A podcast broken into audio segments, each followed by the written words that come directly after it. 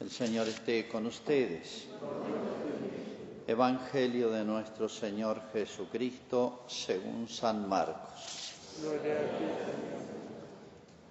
Comienzo de la buena noticia de Jesús, Mesías, Hijo de Dios, como está escrito en el libro del profeta Isaías. Mira, yo envío a mi mensajero delante de ti para prepararte el camino. Una voz grita en el desierto, preparen el camino del Señor, allanen sus senderos. Así se presentó Juan el Bautista en el desierto, proclamando un bautismo de conversión para el perdón de los pecados. Toda la gente de Judea y todos los habitantes de Jerusalén acudían a él y se hacían bautizar en las aguas del Jordán, confesando sus pecados. Juan estaba vestido con una piel de camello y un cinturón de cuero, y se alimentaba con langostas y miel silvestre. Y predicaba diciendo, Detrás de mí vendrá el que es más poderoso que yo, y yo ni siquiera soy digno de ponerme a sus pies para desatar la correa de sus sandalias. Yo los he bautizado a ustedes con agua, pero Él los bautizará con el Espíritu Santo. Es palabra del Señor.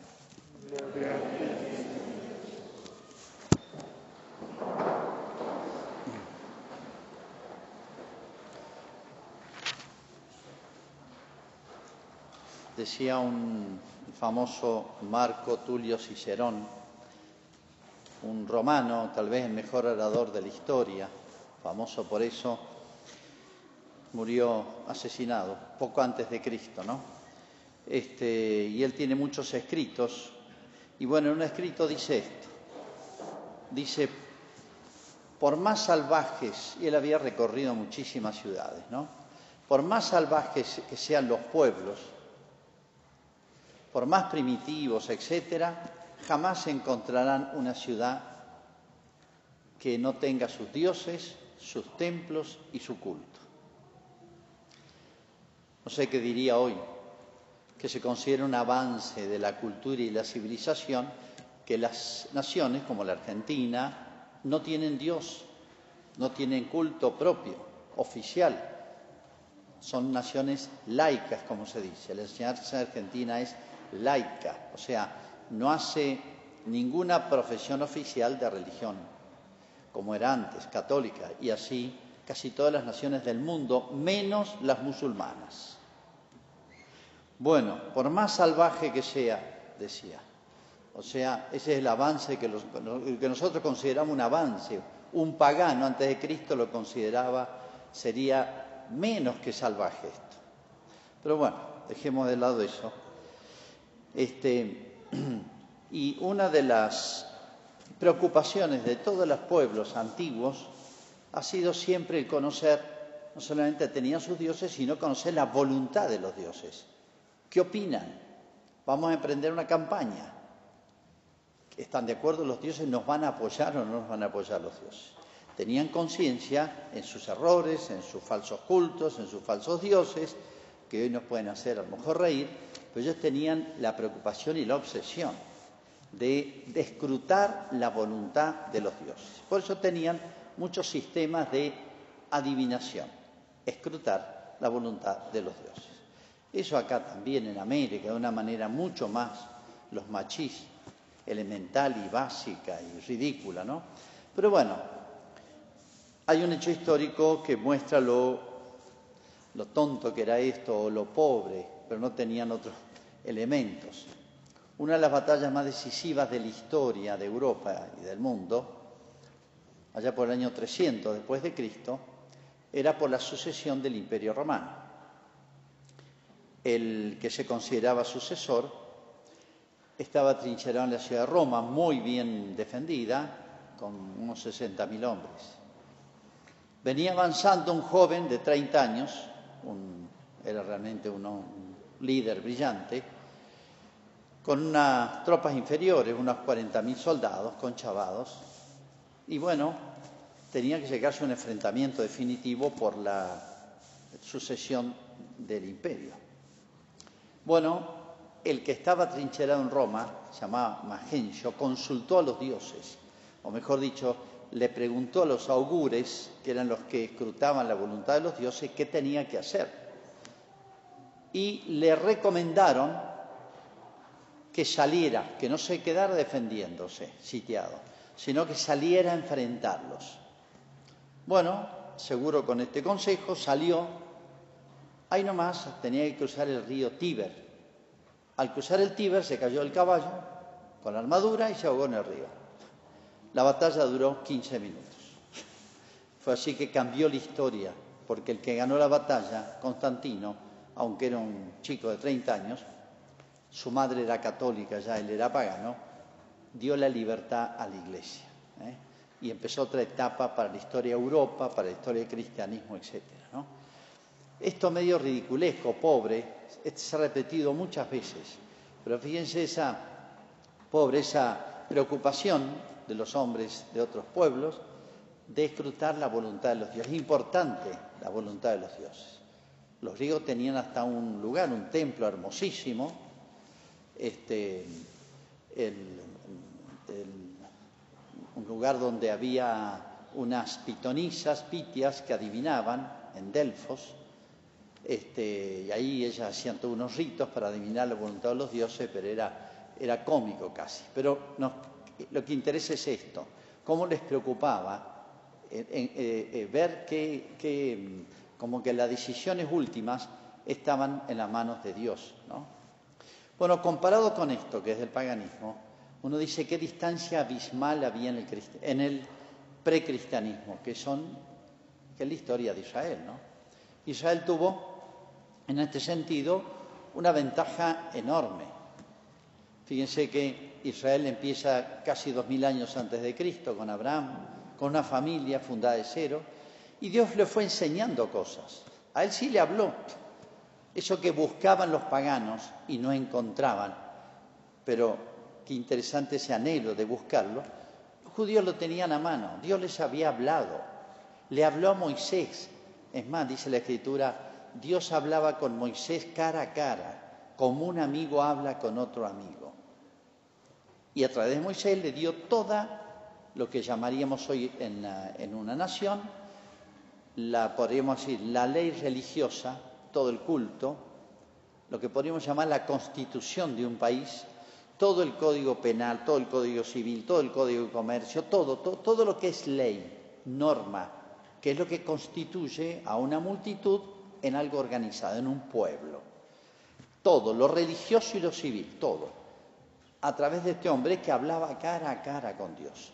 Cuando uno compara esto con los adivinos de los romanos y los oráculos de Delfo de los pobres griegos, uno dice qué diferencia abismal tenían los judíos. Pero bueno, no solamente arrancó con la ley de Moisés, antes todavía, pero con Moisés fue notable, sino que tenían otros personajes que se llamaban los profetas.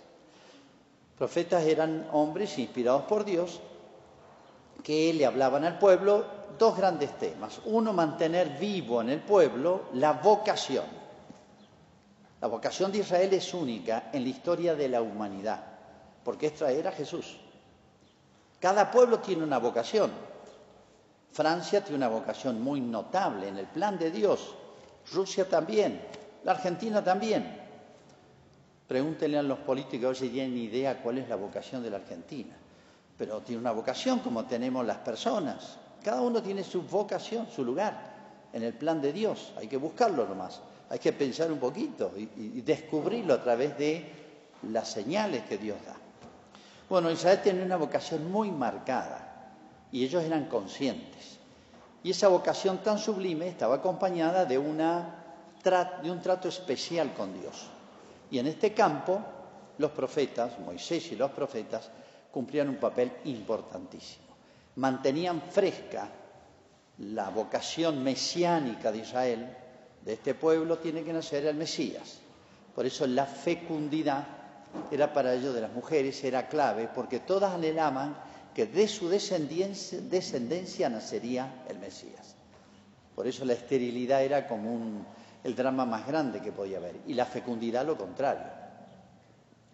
Bueno, Después Dios se ríe porque hace nacer a Jesús de una madre virgen. ¿eh? Y Santa Isabel la prima también de una mujer estéril. ¿eh? Como diciendo, los planes de Dios están por encima de los cálculos humanos. Pero bueno, sigamos.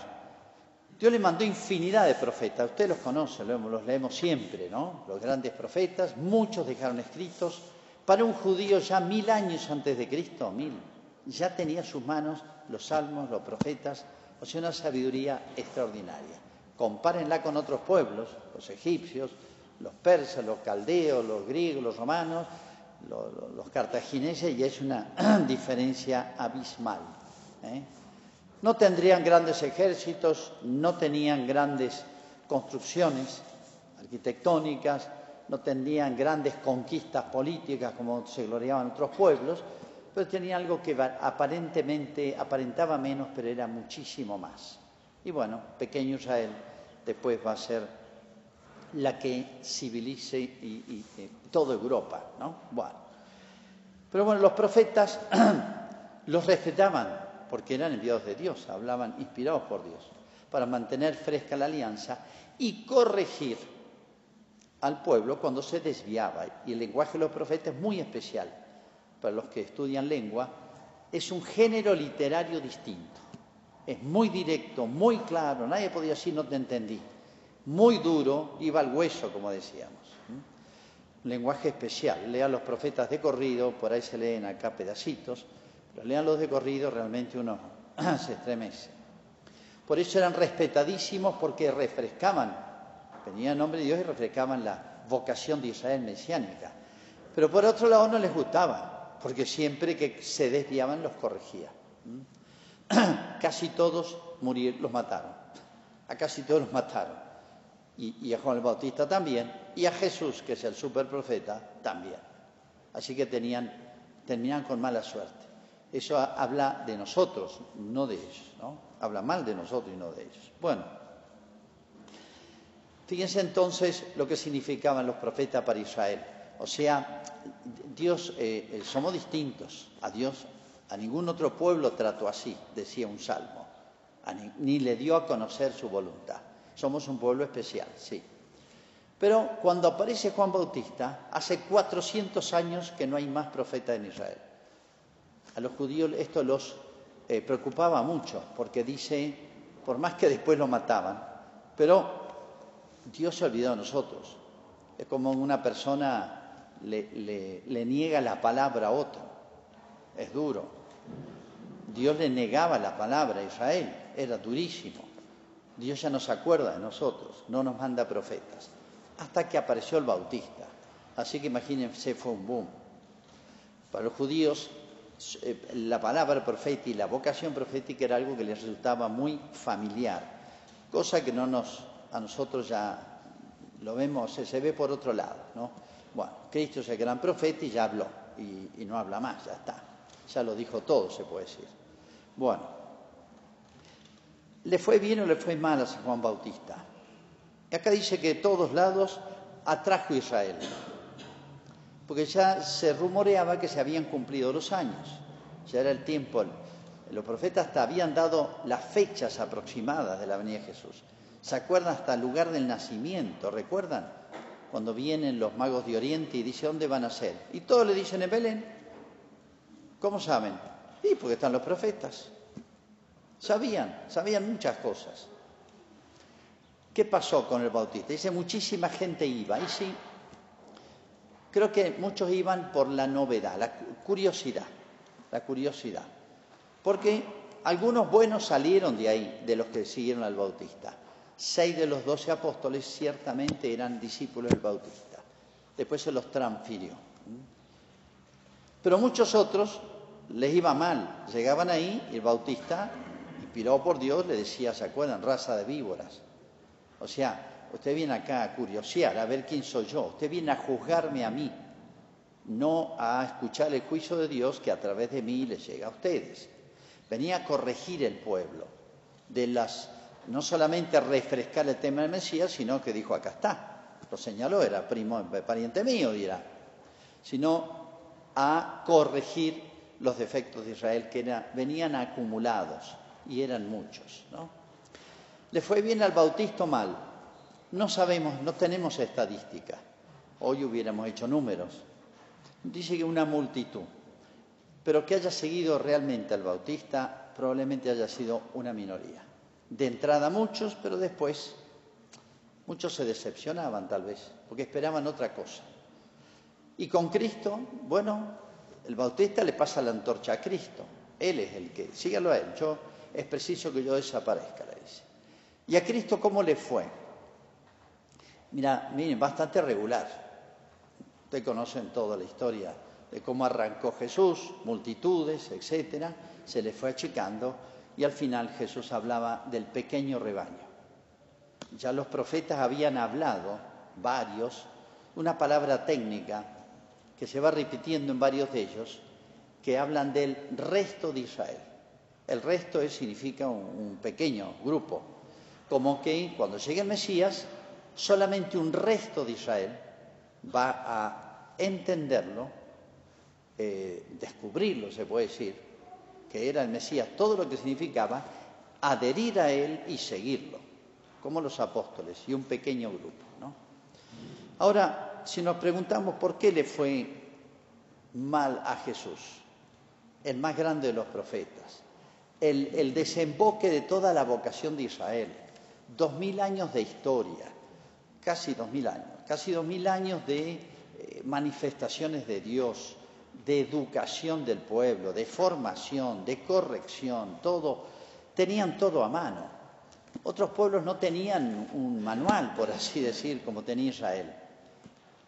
Uno quiere indagar, estudiar otras religiones y, en base a unas piedras, a unos datos arqueológicos, a tradiciones, dos o tres datitos, uno se arman, los arqueólogos arman. Pero Israel tenía un libro, el pueblo del libro, como le llamaban, porque en el Antiguo Testamento lo tenían. Se leía la escritura los sábados, se explicaban los rabinos, pero eso estaban los, los maestros de Israel, los escribas. ¿Se acuerdan los? Bueno, o sea, tenía un nivel intelectual, tenía un, una claridad de conciencia enorme. ¿Qué le pasó a Jesús? Y hasta podemos decir, ¿qué le pasó al Bautista? ¿Eh? Bueno, el problema no está en ellos. Miren, más no podía ser Jesús. El Bautista era admirable porque venía inspirado por Dios y era admirable por su persona, intachable. ¿Se acuerdan los elogios que hace Jesús del Bautista? No los ha hecho de nadie. Cuando Jesús elogia, hay que tomarlo en serio. ¿Qué han ido a ver al desierto? Dice una caña que se mueve con el viento, que lleva el viento de un lado para otro como siendo una persona que se mueve por las modas, que por los intereses, por el qué dirán, por todo eso, no. ¿Qué han salido a ver? El más grande de los profetas. El elogio de Cristo al Bautista no era porque era pariente, iba en serio, realmente intachable. Nadie le pudo reprochar nada, no había hecho milagros, no se conoce ningún milagro del Bautista. Y sin embargo, tenía una personalidad que impresionaba, fascinaba como y más el caso de Cristo. Ahora repito la pregunta, ¿por qué le fue mal a Jesús? ¿La culpa la tuvo él? ¿Hizo algo mal? ¿Encaró mal las cosas? No. Israel no había hecho caso a sus a, las directivas de Dios a través de sus profetas, ¿no? Y menos a la predicación de Cristo. Y Cristo hizo mucho más que los profetas. Hizo milagros, fue profetizado, su personalidad era, si era santo el bautista, mucho más Jesús. El problema estaba en el corazón del pueblo. Problema estaba en el corazón del pueblo. ¿Qué le pasó a Israel?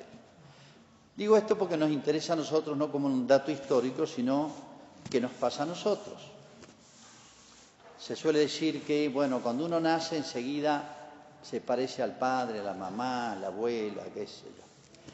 Pero a los 30 años cada uno tiene la cara que se merece. De chiquito la cara que hereda.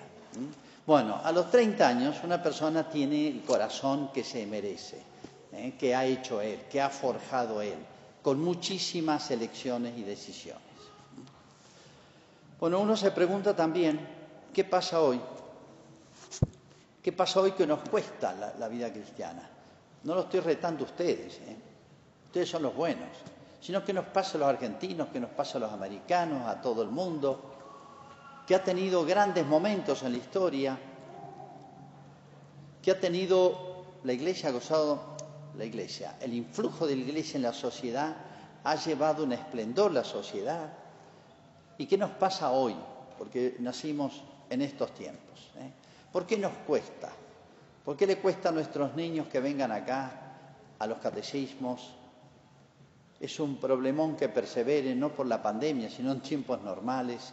Vienen, no tienen nada casi de formación del hogar, hay que empezar de cero. Terminan los catecismos, desaparecen todos los niños, chicos, comunión, confirmación. ¿Qué pasa? ¿Qué pasa que nos cuesta captar a los jóvenes, que perseveren, que se entusiasmen por las cosas de Dios? ¿Qué pasa con nuestros matrimonios? Ya nadie quiere casarse. Y yo les confieso que eh, me preocupa que no se casen, pero me preocupa a veces más que se casen. Porque me vienen los seis meses que arregle el matrimonio, pues están agarrando a palos y ya no tiene arreglo. Cuando vienen ya no tiene arreglo. ¿Y, qué pasa con, nuestras familias, con la formación, con la perseverancia? Bueno, podría ser una lista larguísima. ¿Qué nos pasa que nos cuesta la vida espiritual? Nos cuesta las cosas de Dios. Muchas veces cumplimos porque, bueno, yo cumplo con el domingo, pero si puedo ir el sábado, si tengo el domingo libre, cumplo con el mínimo. ¿Qué pasa que nos, que nos cuesta? Nos cuesta a nosotros también, los sacerdotes también. Nos cuenta, no sé cómo decir, eh, casi diría luchar contra el mundo. Parece que una vez se vive peleando, no, nos pelean a nosotros. El mundo nos pelea a Cristo, a las cosas de Cristo, a la Iglesia. Uno vive defendiéndose más bien, aclarando. ¿eh? No digo que uno sea profeta, pero la Iglesia, en sus sacerdotes y en sus laicos, en todo, tiene una misión profética de, repetir lo que hacían los profetas. ¿eh? Es una de las obligaciones del cristiano. ¿eh? Bueno, uno si analiza un poquito ve que, bueno, hay, errores grandes ante, los cuales todos reaccionamos. Bueno, ahora estamos de nuevo con el tema del aborto, no sé qué va a pasar. Yo sé que se va a aprobar al final. Tanto presionan, tanto presionan. Bueno, Mm, eximo de comentario porque el tema es tan grueso, pero nos basta la frase esa del ministro nacional Ginés, que dijo que lo que tiene la mujer en su lo que está gestando es un fenómeno, creo que dijo, sí. Y si hubiera vida humana, sería el genocidio más grande de la historia. Hay vida humana. Es el genocidio más grande de la historia. Pero sigue de ministro. No se pone con ni colorado. Ni a nadie se le ocurre voltearlo. El capitán de los Pumas, porque le hizo un, homenaje tibio a Maradona, tibio, lo sacaron del equipo. A Ginés no lo sacan del equipo por promover el genocidio más grande de la historia, que ya está funcionando en todos lados. Hay 60 millones de muertos en el mundo, o sea, una guerra mundial por año. No pasa nada. Bueno, ante esas cosas, creo que más o menos nuestros católicos, más o menos, no me juego por el 85% de católicos de la Argentina, reaccionamos. Sí, hagamos una marcha provida. Y juntamos, haciendo un esfuerzo muy grande, no sé, 500 personas. Pero si hacemos tres marchas, en la tercera están los organizadores nomás, ¿eh? seamos realistas. ¿Por qué estamos tan flojos, tan tibios? Eh? ¿Por qué nos cuesta las cosas de Dios? Que es lo, único importante en la vida. Y les, les concluyo en esto para que ustedes lo piensen, simplemente. Los antiguos hablaban de la... Las personas todas tienen una forma mentis. Forma mentis. Traducido de latín. Es una palabra. Traducido significa forma mental. O sea, podemos decir todo lo que uno ha recibido, mejor dicho, lo que ha elegido para asimilar en su vida, porque todos recibimos y hemos visto y escuchado de todo, lo mejor y lo peor. Nos quedamos con lo que nosotros elegimos y queremos. Corazón va como asimilando, como la comida. Por eso digo, a los 30 años uno ya es lo que ha querido ser, lo que ha elegido ser. Bueno, Entonces uno tiene infinidad de cosas pequeñas que han pasado por su vida, que ha ido eligiendo, y eso configura, no sé cómo decir, una, un formamente, un estado, una manera de ver las cosas, de valorarlas, una escala de valores, etcétera. Yo les comentaba por los que estaban lo de Maradona, si hubiera recorrido el féretro hay 20 millones de argentinos que le hubieran salido al encuentro. Eso refleja la forma mentis, una, una valoración. Cuando un pibe se toma un colectivo, hace mil kilómetros sin dormir casi, va a un espectáculo de rock, que no sé si es música, como la que todos los domingos me tocan ahí, y se toma otro colectivo de vuelta y se gasta tres mil, cinco mil pesos para escuchar a un tipo ahí, eso significa una forma mentis, hay, hay, hay algo en el alma ya, un conjunto, no es una idea o dos, hay una cantidad de cosas pequeñas. O para ver una final River Boca, ¿eh? Y muchos católicos. Ojo, no estoy diciendo, padre, pecado mortal ir a ver una final a Buenos Aires. No, es una estupidez, obviamente. ¿Y un espectáculo de rock? No, no es pecado mortal. Es una tontera. Pero bueno, refleja algo. Ir a ver ahí al féretro rezarle Maradona, rezarle no, llévale flores, porque no le reza. Bueno, pero eso refleja un estado del alma. ¿Qué es ese estado del alma? Un conjunto ya de elecciones que uno ha hecho y ya tiene una manera de ser. Cada uno tiene una manera no solamente psicológica, una personalidad, yo digo una personalidad moral o espiritual. A eso llamo forma mentis. Y según eso valora, pondera, elige, decide, opina, eh, tiene un criterio, etc. Las cosas más gruesas uno reacciona. Pero ¿cuál es el problema? Un millón de cosas pequeñas. Un millón de cosas pequeñas. ¿Qué música escuchaste? ¿Qué libros leíste? ¿O qué libros no leíste? ¿Qué aprendiste de tu casa y qué no aprendiste? ¿Cuántas horas de televisión? ¿Qué películas? Etcétera, etcétera. Hay cantidad de cosas. ¿Qué amistades? ¿Qué diversiones? Miren, el alma se va, se va haciendo con millones de cosas pequeñas. Padre, ¿esto es pecado? No, pero. Padre, ¿esto es pecado? No, pero.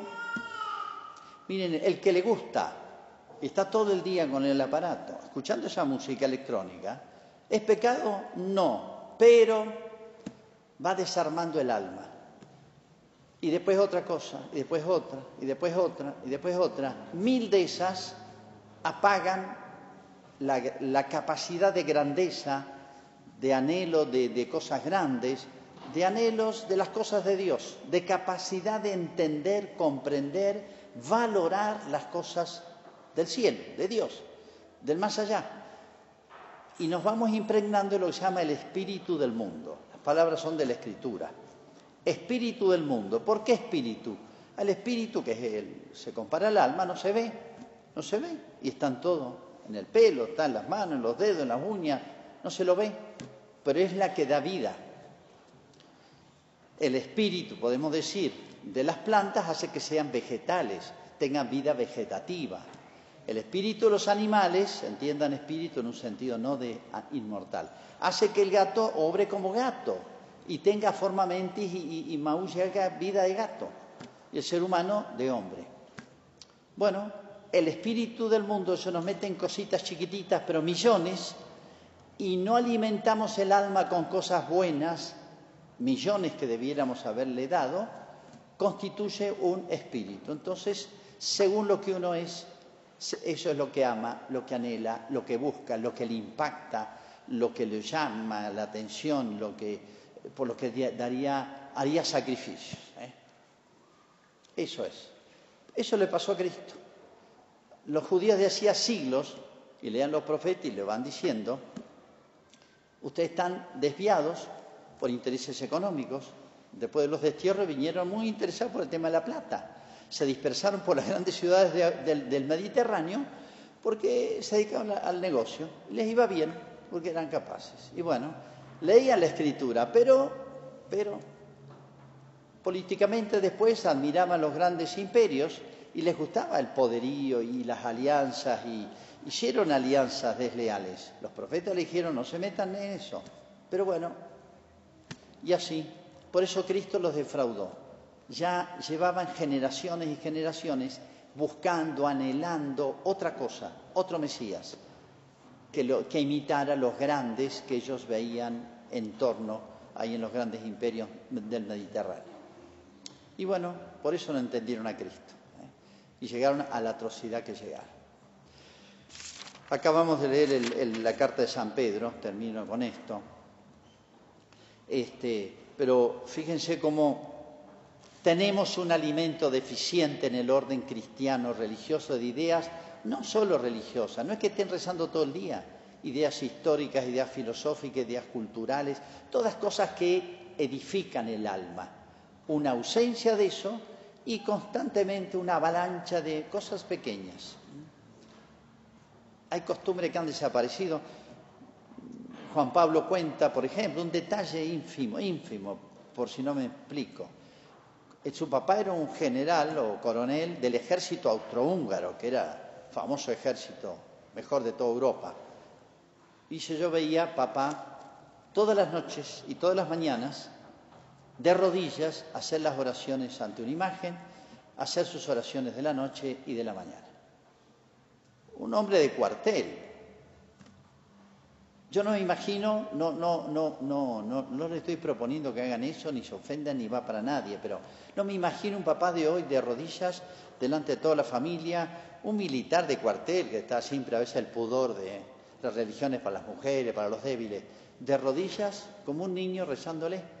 Eso cuenta Juan Pablo. Dice, fue mi mejor escuela para la vocación sacerdotal. Un viejo militar. Hermosa la imagen.